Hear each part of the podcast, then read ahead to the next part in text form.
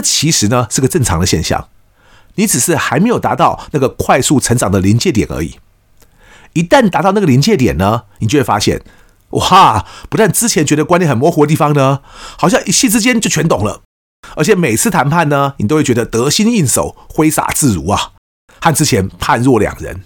这其实呢，才是学谈判一个很畅快的地方，也就是到后来呢，你会让自己更不一样。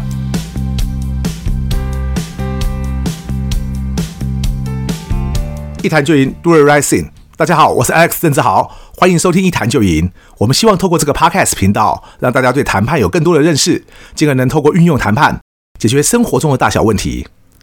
今天这一集呢，我们来讲一个有朋友留言来问我的问题，那就是我们该怎么去衡量学习谈判的效果？又或者说，假如我现在开始学谈判的话，那我怎么知道自己有没有进展呢？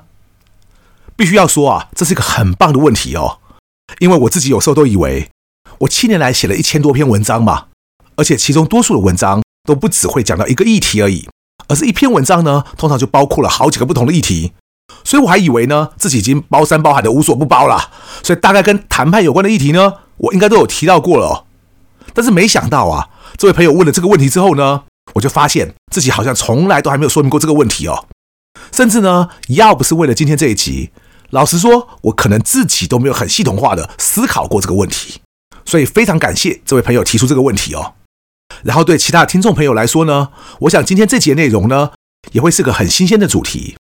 因为即使你自己上网去搜寻的话，你就会发现哦，假如你要搜寻的是如何衡量谈判的成效，那不管写得好或者不好哦，其实你还是搜寻得到的。但假如你现在要搜寻的是如何衡量学习谈判的成效，这个跟刚刚前面那个不太一样哦。那么你就会发现呢，不只是我没写过，而是好像根本没有什么人在谈这个主题呀。所以各位现在在收听的这个一谈就赢，既然是个专门在讲谈判的 podcast 嘛，那我们今天就率先来为大家谈谈这个主题。我想，之所以有人会问这个问题呢，是因为学习谈判这件事，就像我之前也写过的一篇文章一样，它其实比较像是指数型的成长，而不见得像是其他许多其他技能的学习会是一种逻辑型的成长。更不会呢，是像有些人不切实际的幻想，说是一种线型的成长。所谓指数型的成长呢，就是你学了这件事之后，一开始会有一段时间呢，你会还蛮怀疑自己的，因为那段时间的成长都不大。但是只要到了一个临界点之后呢，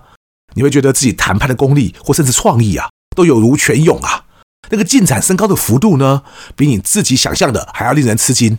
这个就叫做指数型的成长。那什么又叫做逻辑型的成长呢？很多其他类型的技能学习就比较会像是这样哦，就是基本上当你刚开始学习的时候，因为需要时间进入状况嘛，又或者你需要先累积一些基本的知识才行，所以虽然你一开始的时候还是会有所成长，但是成长的幅度不高哦。可是呢，随着你越来越努力学习，你会发现呢，自己在中间的时候，终于有一段成长的高峰期了。那你每天都会觉得呢，自己学到新东西或者学到的进展越来越多啊，但是呢，到了一定的一个时间点，你可能就会发现，嘿，自己学习的成效呢，倒也不是没有，但是那个成长的幅度呢，就开始趋缓了。所以这个就跟我们刚刚前面提到那个指数型的成长不太一样哦。至于什么又叫做让我觉得不切实际的线性成长呢？就是有些人会有荒谬的以为啊，学东西呢就应该像背英文单字一样，你一天可以背十个单字的话呢，你十天就可以背一百个，然后一百天呢就可以背一千个单词之类的。但是即使我现在拿来举例用这个背英文单词啊，我都不觉得会是像这样的线性成长哦。因为有时候啊，你会例如说像懂得用字根字首来背的话，你可能会背得特别快嘛。然后也有可能呢，是你背了一段时间之后，有些字因为平常的时候没有在用，所以你就忘记了嘛。然后你记得总字数呢，甚至比之前的高峰都还少。就好像我自己有一阵子哦，因为当时在卖寿司嘛。所以我那个时候呢，大概背了超过八十种不同寿司的日文名称。所以到现在，因为酒没用了嘛，所以连要去日本吃寿司的时候，我差不多全部都忘光了。这就是为什么我会说，例如那些企业的 HR 负责办培训的同仁，只要他们期待的是那种线型的成长，也就是教教会，而且教多少教会多少的话，我是不晓得有什么 soft skill 是可以这样学的啦。但是我很确定呢，起码谈判不会是这样学的。而且不只是我自己的谈判课程而已哦。假如任何一个谈判课程在设计的时候，不是朝向为大家带来这种指数型成长的方向去设计的话，我觉得下场应该都不会太好了。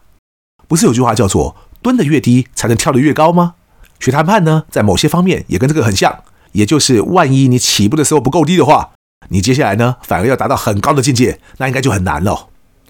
所以我也一直建议大家，不要一开始就好像因为自己没有什么进展而忧心，或者觉得自己好像什么都还是迷迷糊糊的，就连搞不好看我写的一些文章你也看不太懂，就觉得自己好像很糟糕哦。因为这其实呢是个正常的现象，你只是还没有达到那个快速成长的临界点而已。一旦达到那个临界点呢，你就会发现，哇！不但之前觉得观念很模糊的地方呢，好像一夕之间就全懂了。而且每次谈判呢，你都会觉得得心应手、挥洒自如啊，和之前判若两人。这其实呢，才是学谈判一个很畅快的地方。也就是到后来呢，你会让自己更不一样。好，也因为如此，所以在前面那一段呢，有些人会像来问我这个问题的朋友一样，不免在前期会觉得自己很担心，好像自己都没有进步。其实我觉得哦，光是会有像这样一种警觉的人，大概就不太需要担忧了。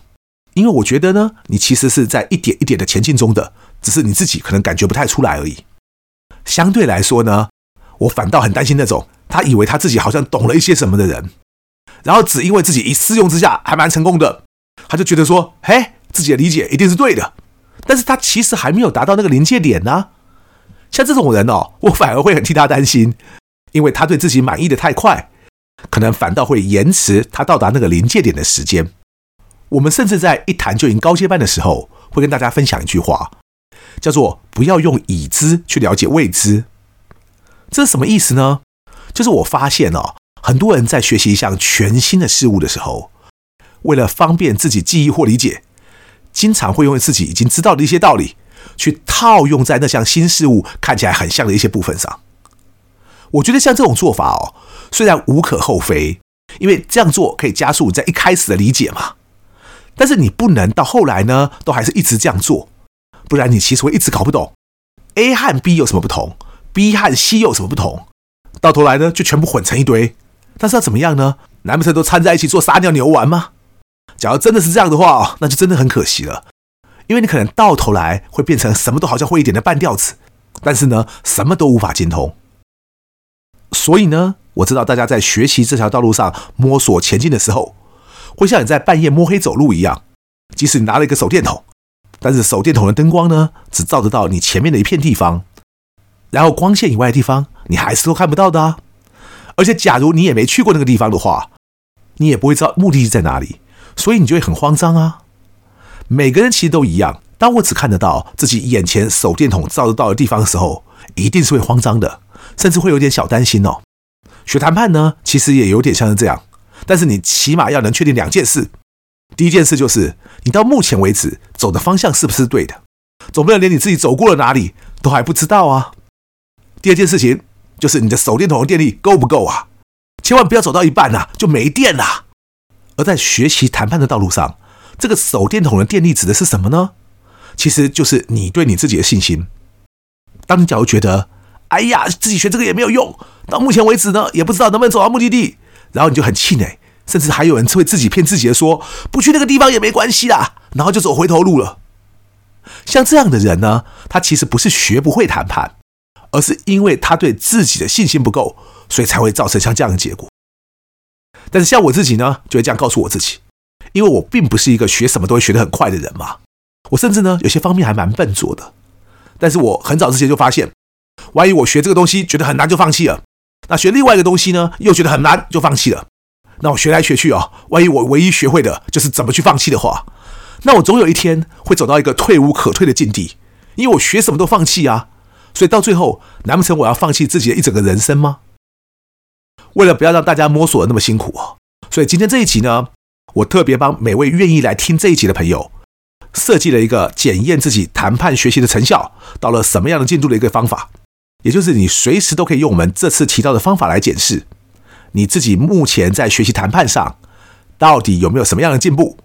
甚至还有哪些地方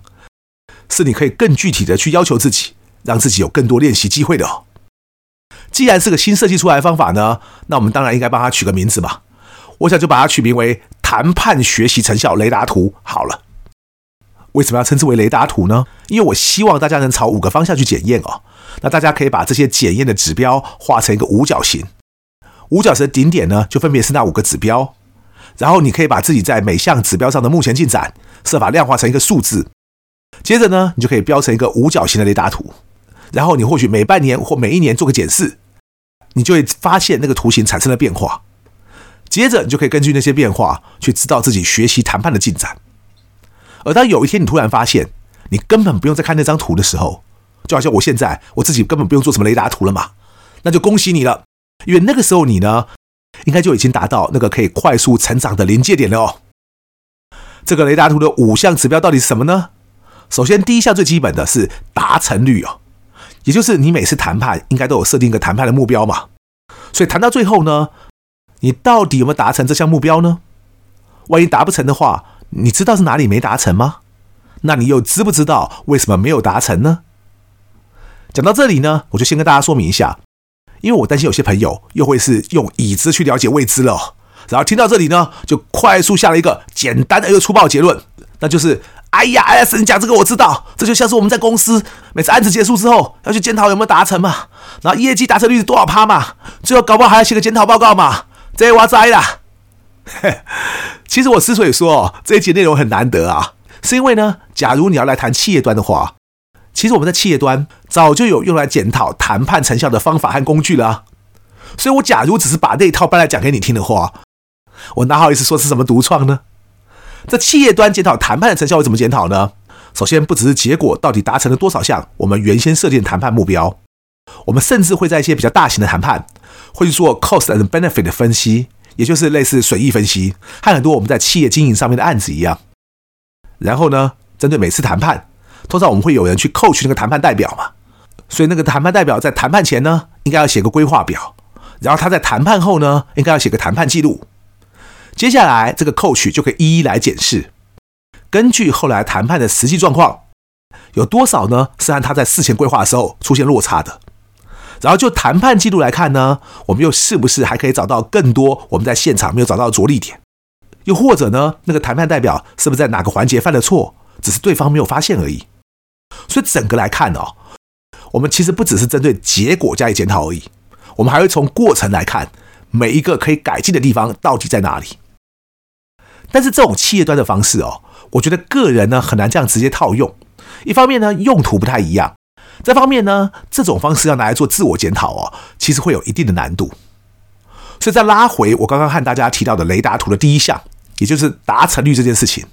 我其实只希望你能诚实的去检讨你自己。自己到底有没有精准的达到自己本来要的目标？有就是有，没有就是没有，没什么好丢脸的。没有的话，那当然就是找方法去改进嘛。但是通常你会发现呢，假如你去检讨自己有没有达成自己原先设定的目标的话，大概有三分之一哦，甚至更高的状况，你都会发现哦，自己不是后来做的不够好，而是你一开始的目标就设定的不够好。甚至有些人呐，是都已经被逼上谈判桌了，结果还不知道自己的谈判目标是什么。后来当然谈得稀里糊涂啊，所以像这样的检讨哦，就能让你知道自己下次该怎么做才会更好。有时候甚至只要把谈判目标设定更清楚，你就已经会知道该怎么办了。好，那假如已经达到了自己设定的谈判目标了呢？接下来就没事可做了吗？其实不是哦。我们一般来说呢，会套用企业界也常在用的 PDCA 循环，然后就不断的 Plan 计划，然后 Do 执行，接着 Check 检核，最后就是 Act。看有没有什么需要改进的嘛？透过这样的 PDCA 循环呢，让自己每次谈判都可以越来越驾轻就熟，并且能找出好还要更好的方式。那我自己呢，其实很考验哦，有人在是否达成谈判目标这一点上呢，搞不清楚状况，而误以为呢，自己每次谈判，尤其假如是和钱有关的谈判，那就是拿到钱越多越好。我觉得会这样想的人呢，大概都是搞不清楚谈判的宗旨哦，甚至对谈判呢有很大的误解。就好像我听说啊。有些老师教别人谈判，是要学生现场走出去哦，去买十杯奶茶回来，然后付的钱越少的呢，他就帮他们加分哦。那种老师呢，好像觉得这样子教法很有成效哦，但我就会觉得，那不就是教人怎么去凹别人吗？包括我自己在内哦，我的确也有很多东西，后来谈完之后，搞不好一毛钱都不用付啊，说不定连住饭店让对方说不用付钱呢，坐飞机也可以让航空公司说不要付钱呢。但是我真的因为这样要很开心吗？甚至应该要开心的得意洋洋吗？其实我没有啊，因为我再次强调哦，我不认为谈判的成功与否要你一个 deal 会拿到多少钱的好处来衡量。我觉得这样哦，会让很多人对谈判的根本价值都扭曲了。所以你到底知不知道自己想要的是什么，需要的又是什么？透过谈判拿到你需要那个东西，而且是精准有效的，就能拿到那个东西，而不是还要被对方搞一些有的没有才能拿到，这才代表你谈判的够成功。否则，万一你只是在计较钱的多寡，以为这场谈判比另一场谈判多拿到个一万块，你就觉得这场谈判比较成功的话，我觉得你可能连谈判最基本定义搞不好都不清楚哦。那就更不用谈什么时候才能把谈判学得好了。下一集呢，我会继续为大家分享这个谈判学习成效雷达图的另外四项指标，欢迎大家继续准时收听。一谈就赢，我是 Alex，感谢大家今天的收听，我们下次见。